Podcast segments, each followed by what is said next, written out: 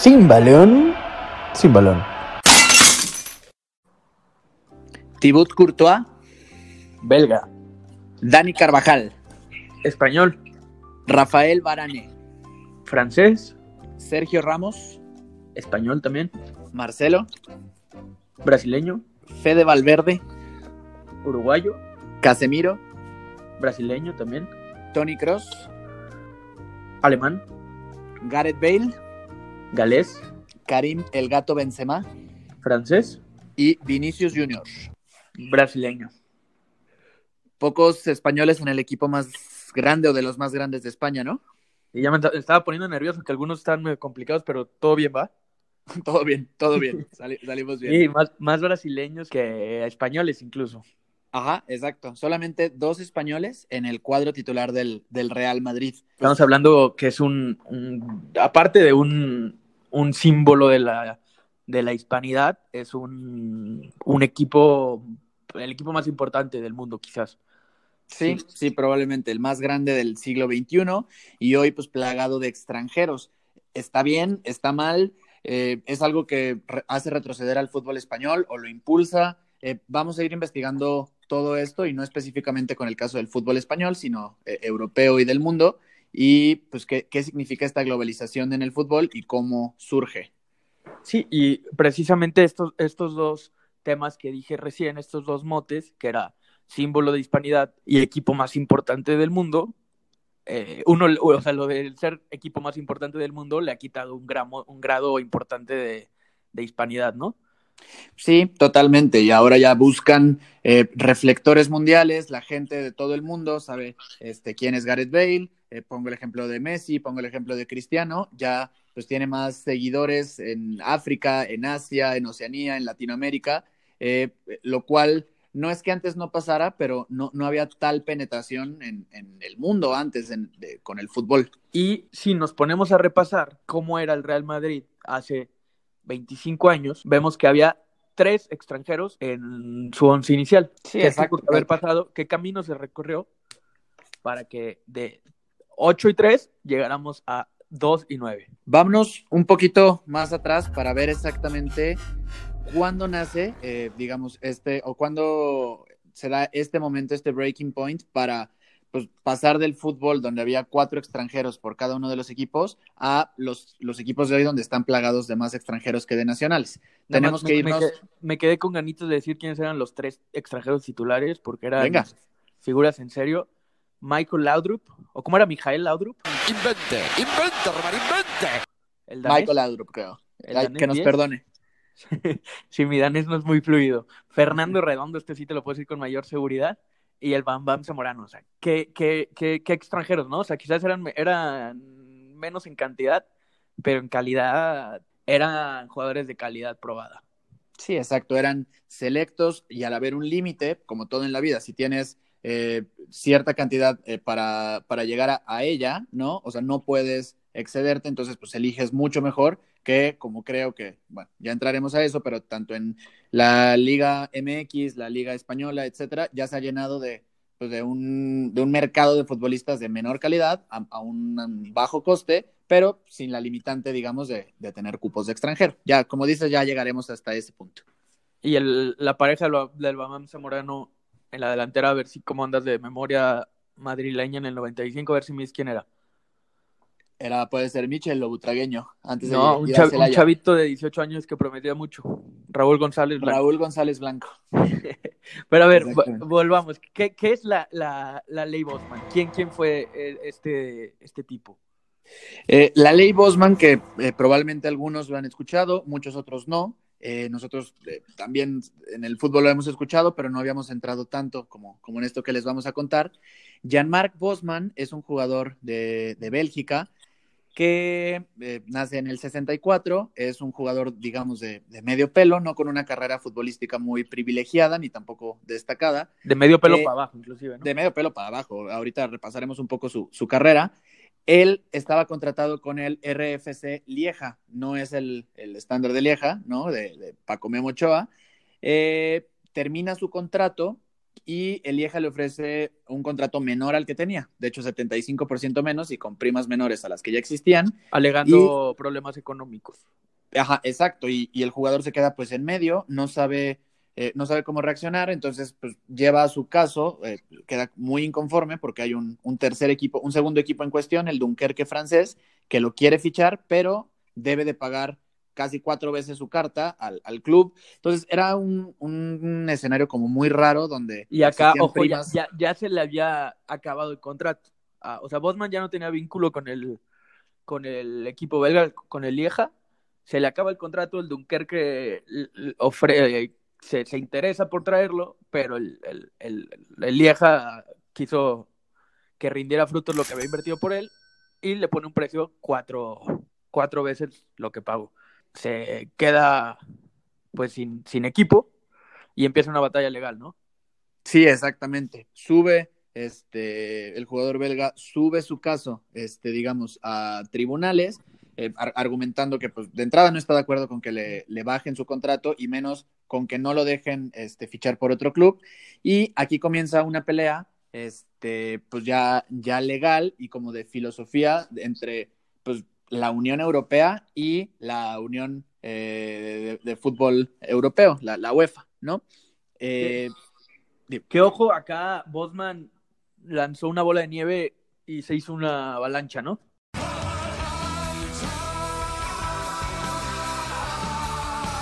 O sea, no, no buscaba tanto, jamás imaginó que, que la pelea que él, que él empezaba simplemente por, por querer encontrar un equipo en el que pueda jugar eh, se terminaría convirtiendo en un, en un suceso que marcó la historia del deporte. Sí, la, la, defensa de Bosman, los abogados dicen, yo esperaba que este caso durara dos semanas para que mi cliente literal tuviera su contrato y pudiera volver a fichar o tener eh, o recuperar lo que estaba ganando, pero este caso, ya veremos, dura cinco años en resolverse.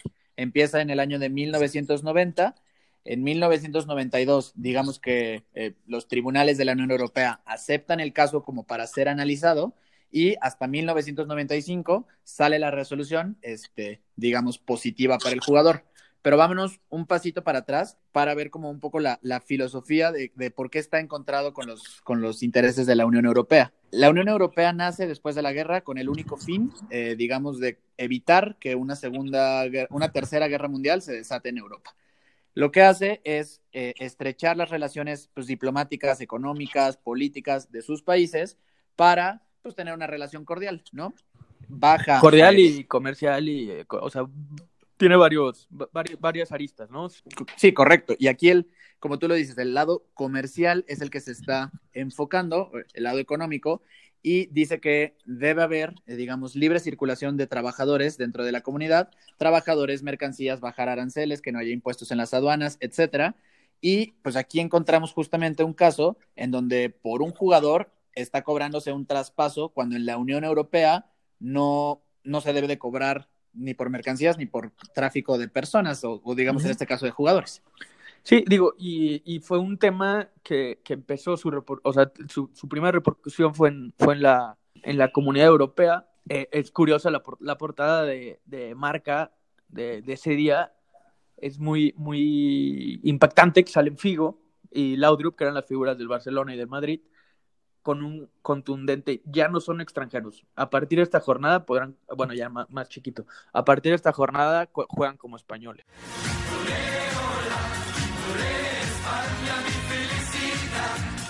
Entonces, vamos a ver también esto cómo afectó al, al, fútbol argentino, al fútbol brasileño, un, po, un, poco también al uruguayo, que eran los que, eh, o sea, bueno, a partir de ahí se, se comenzaron a, a, exportar más jugadores, ¿no? Sí, y con, el, con la lógica de que todos los jugadores comunitarios se dividió, ya no eran extranjeros y no extranjeros, sino comunitarios o no comunitarios. Un jugador inglés podía jugar en España, un jugador italiano podría jugar en Inglaterra, eh, y entonces ahora el, los selectos, digamos de alguna manera, serían los sudamericanos, asiáticos, africanos, etcétera. Pero él iba por su caso particular de, de, de su contrato con el IEJA y salió tanto con la liberación, digamos, de que ya no se pagaran primas por los jugadores. Y que ahí hubo un país en el mundo que duró como 25 años más con esa regla, ¿no? Más bien sin aplicar esa regla. Con el famoso pacto de caballeros. Te- tenemos, tenemos cositas que vamos, vamos a la vanguardia, siempre, por ahí. Sí, digo, y, y su- se supone que ya lo quitaron, ¿no? Pero también quién sabe si tengan un pacto sobre el pacto de caballeros. porque- pero, pero bueno, eh, entonces por eso nos fuimos al 95, porque a partir de, por eso eh, fue el- la plantilla con la que comparamos, porque a partir de ahí se empieza a, a, a colmar de extranjeros la Liga Española, de extranjeros tanto europeos como no comunitarios, ¿Correcto? y trae consecuencias, pues mínimo en resultados bastante, pos- bueno, en, en economía pues ni se diga, ¿no? Porque entre más, más jugadores de todo el mundo tengas, pues generas más, más ingresos en patrocinio, en derecho de TV y pues no deja de ser un negocio este, este, este deporte. Entonces, pues para las arcas financieras, genial. Pero si analizamos el, panorama de la Intercontinental, que era la copa que se jugaba entre el campeón de la Champions League y el campeón de la Libertadores, vemos que antes de que la ley Bosman surgiera efecto, eh, Am- América tenía mayoría de campeonatos, tenía el 60.86% de campeonatos en, en, en la Copa Intercontinental. Llega la ley Bosman y ¿qué pasa? Llega la ley Bosman, digamos, se, se empieza a aumentar esta brecha entre los equipos poderosos y los no poderosos, y los poderosos casualmente están en las cinco grandes ligas europeas. Y ahora, digamos, del 96, que ponemos como el primer año post-Bosman, llamémoslo así, al 2019, el año pasado, eh, América de 24 ediciones solamente ha ganado 5. Y para ponerlo más crítico, de las últimas 13 ediciones del Mundial de Clubes, eh, el continente americano solo ha ganado uno, en el, 2000, eh, en el 2012 Corinthians de Brasil. El Corinthians.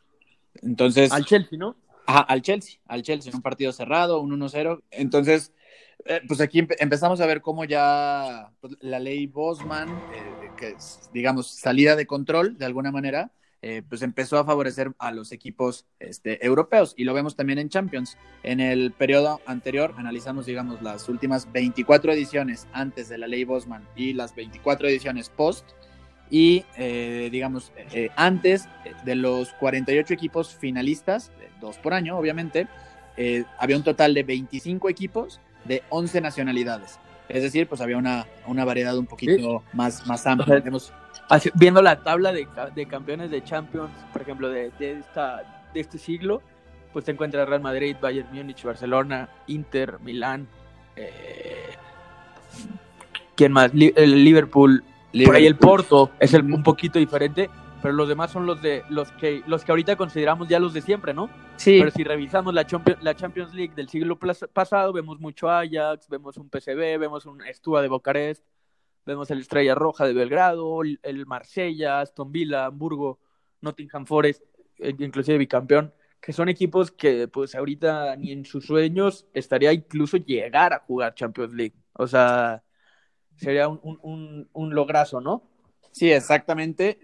Y sobre todo, que pues parece que en lo que viene, o sea, si pudiéramos hacer un predictivo de las próximas este, 24 ediciones de Champions League, probablemente esto se acorte. O sea, el- la temporada pasada que llegó el Tottenham a la final, pues para todos era una sorpresa porque no es de este club, digamos, tan selecto de una, eh, de, de una, llamémosla así, Superliga Europea, que tocaremos más adelante. Igual no es, pero, o sea, también pues, pegan el poste, ¿no? O sea, Sí,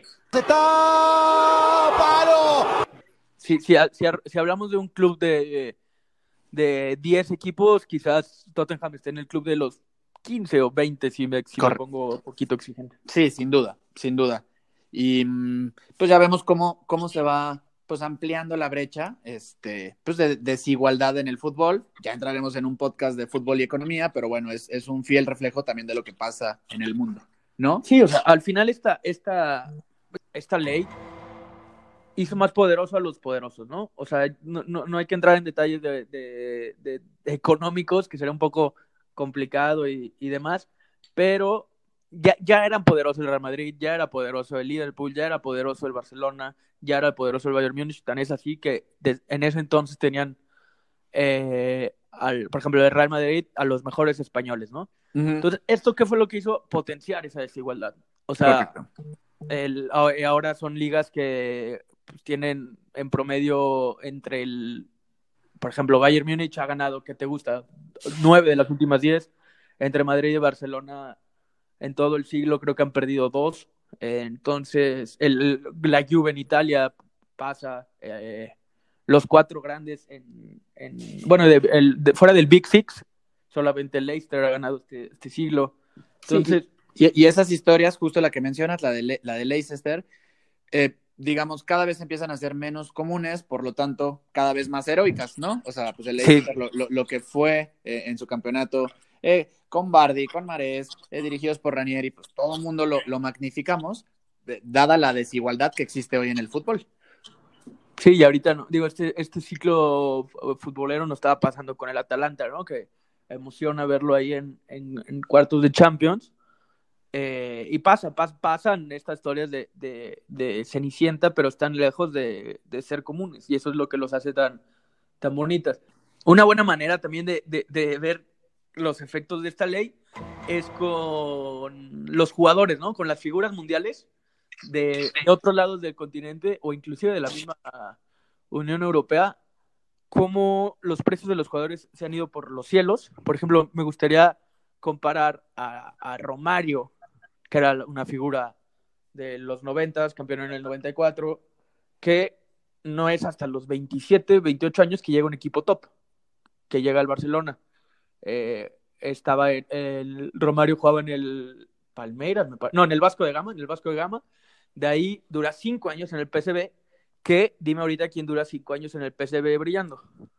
Sí, y ya es pues el efecto, ponemos, pongamos el ejemplo del Chucky Lozano.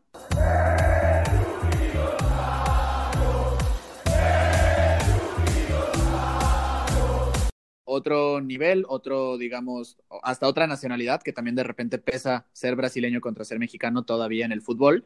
Y, pero pues ya el Chucky estuvo eh, dos años en el, en el PSV, se va al Napoli y ya, ya digamos que los clubes grandes absorben a este tipo de jugadores y ya sabemos que hay equipos como formadores dentro de Europa, de, no de las cinco ligas top, pero ahí tenemos al Porto, tenemos al PSV, tenemos al Benfica, clubes que digamos que trabajan a los jugadores para después enviarlos a, los, a las grandes ligas de, Europa para que los jugadores brillen y paguen más dinero por ellos, ¿no?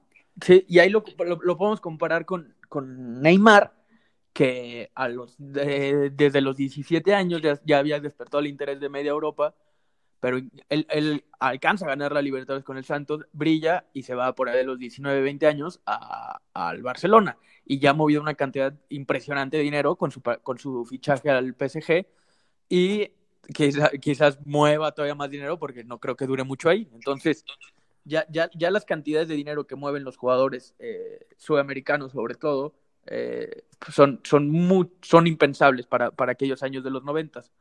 Otro caso, o sea, o sea y luego todavía, eh, digo, Neymar todavía alcanzó a ganar, digo, como de Libertadores con el Santos jugó una final del mundo contra el Barça, pero hay casos como Gabriel Jesús, Vinicius Junior, este chavito que trae el Madrid, Rodrigo, en el que ni siquiera brilla, ¿no? Que a los 10 partidos en primera división ya están en, en, el Real Madrid. Sí, el, el, caso de Fede Valverde, el mismo caso de Messi. Creo que Messi es un caso como muy, muy eh, icónico en, esta globalización del fútbol. Sabemos que Newell's hizo pruebas y que estaba muy, eh, muy bajito y que no lo aceptaron y demás, pero al final pues es un caso de migración laboral, al final, por eh, cualidades futbolísticas a los grandes clubes europeos. Entonces, no hay oportunidad eh, en Boca Juniors, en River Plate, chavitos que medio brillan, tienen 19, 20 años, el caso de Ezequiel Palacios de River que se acaba de ir a Bayer Leverkusen y podemos hacer una infinidad de un listado enorme de todos los jugadores en estas condiciones, que se han ido muy jóvenes a probar suerte al fútbol europeo. A ver, Tiene 19 años el pibe. Y cuando me decía que europeos también, eh, por ejemplo, Dennis Bergham jugó siete temporadas en el, en el Ajax, metió 103 goles y es hasta después de 107 temporadas que el, el, un grande también de Europa se interesa por él y lo ficha, que es el Inter de Milán, ¿no? O sea, metió 103 goles en el Ajax. Entonces, por ejemplo, comparamos ahorita con, con el Ajax, que, que, brilla la temporada pasada en en la Champions, que se queda cerca de pasar a la final, y pues le desmantelan el equipo, ¿no? Eh, de Ligt a la Juve, el de Young al Barça, eh, no tarda este, este extremo muy bueno no recuerdo el nombre, como un nombre medio, medio El- egipcio. Pero bueno, Ajá. eh, con Z. Pero bueno, no, tarda en irse, no tarda en irse a otro equipo. Eh, pero entonces es ese fenómeno de que los, los, los poderosos se vuelven más poderosos y los chicos les cuesta más.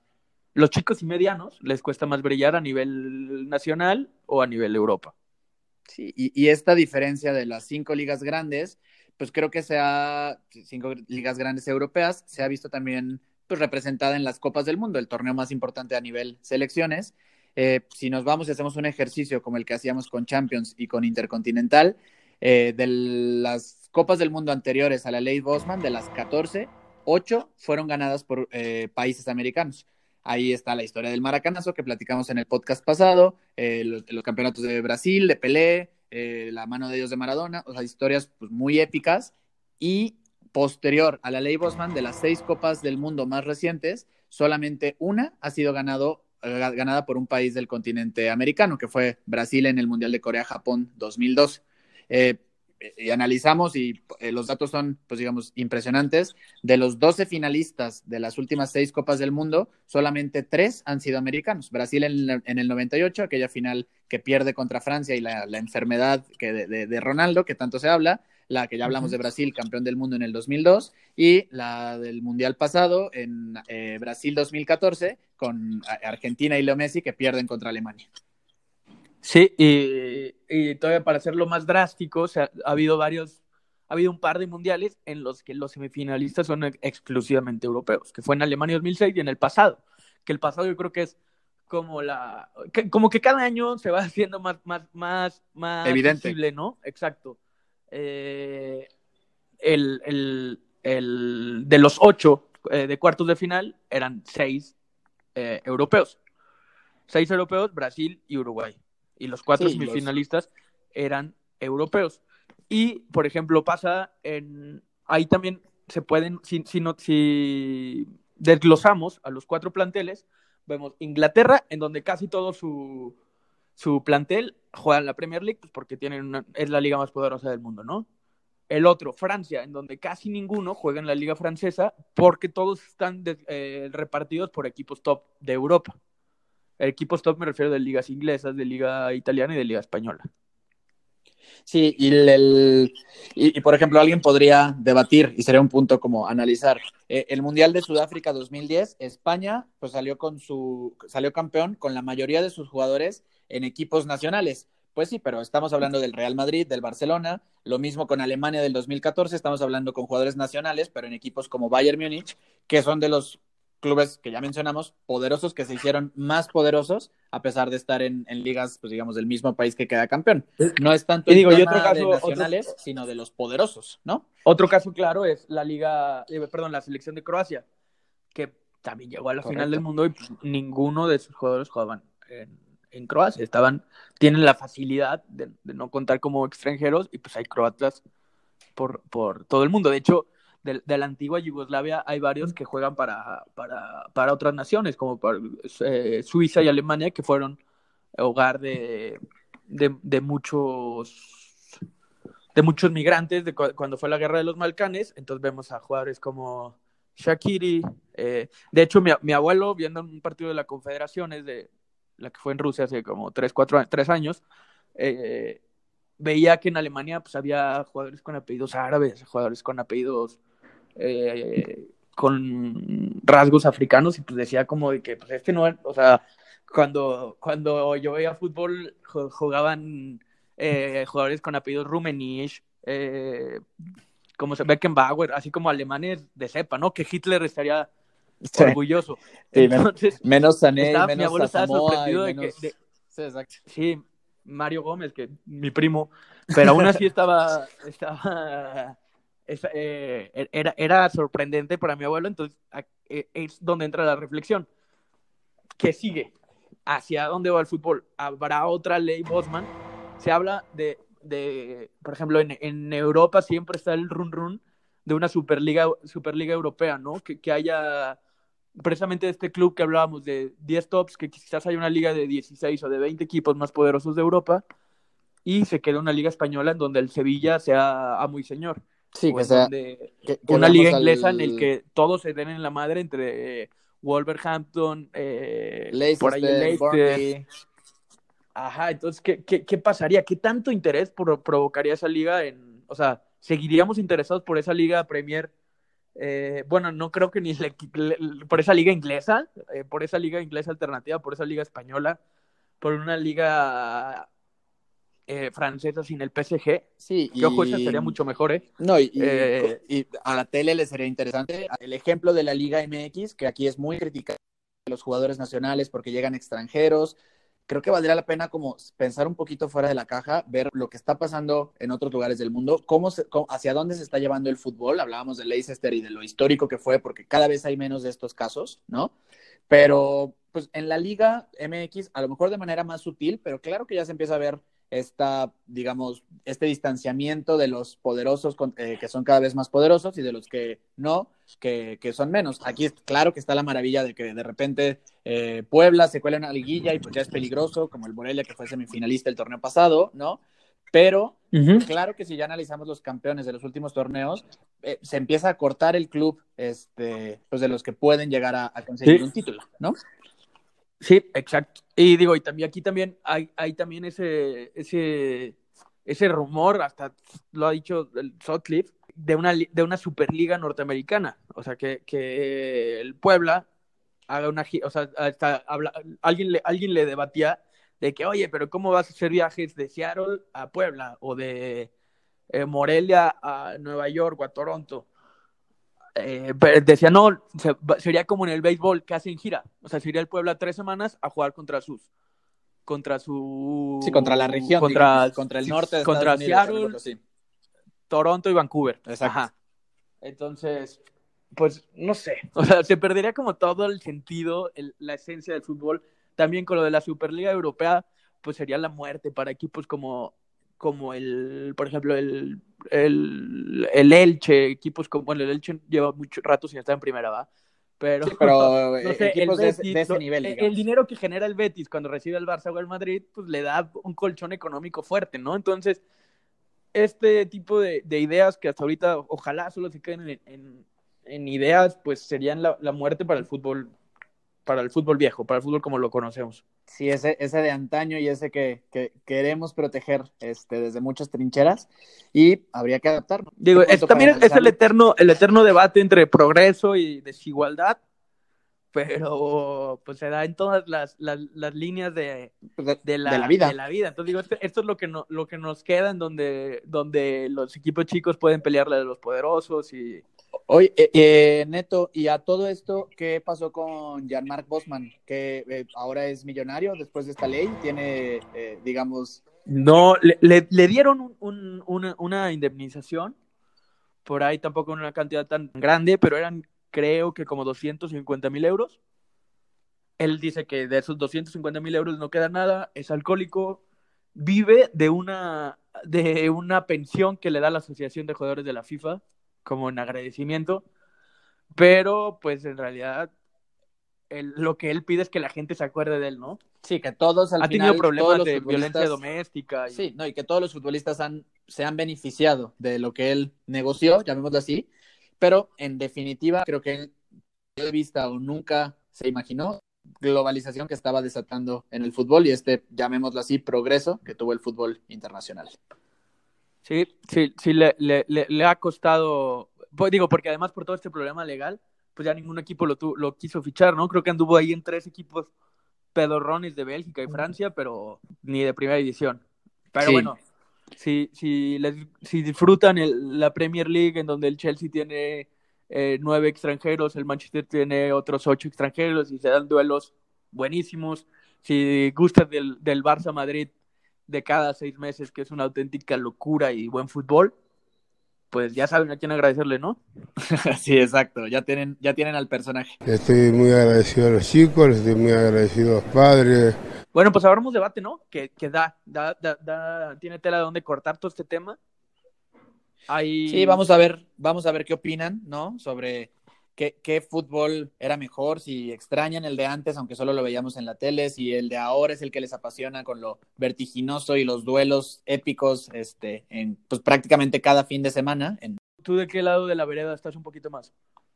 Uy, creo que e, es una buena pregunta. Sin obviamente han sido el fútbol romántico, pero pues creo que son tiempos de, de adaptarse y creo que me voy un poco por el fútbol de hoy en día, ¿no? De, de duelos épicos, de los poderosos como teniendo cada vez más este, eh, fama y, y, luces internacionales. Creo que me voy más por ese lado. ¿Tú?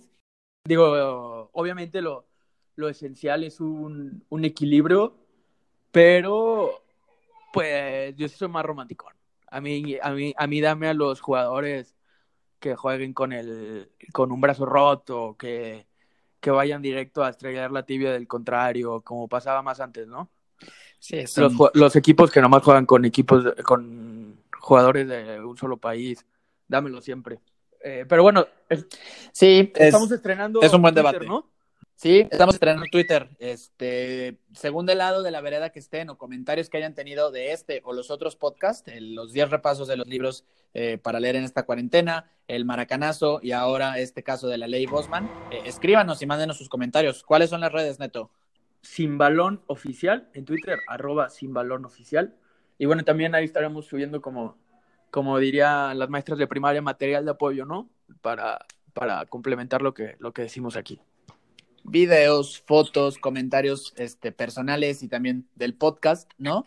Eh, así que para que vayan, vayan familiarizándose y teniendo una comunidad adulta más grande de Sin Balón Oficial. Vientos, pues hasta aquí quedó. Vámonos. Y el árbitro Brick marca el final, una historia para contarla.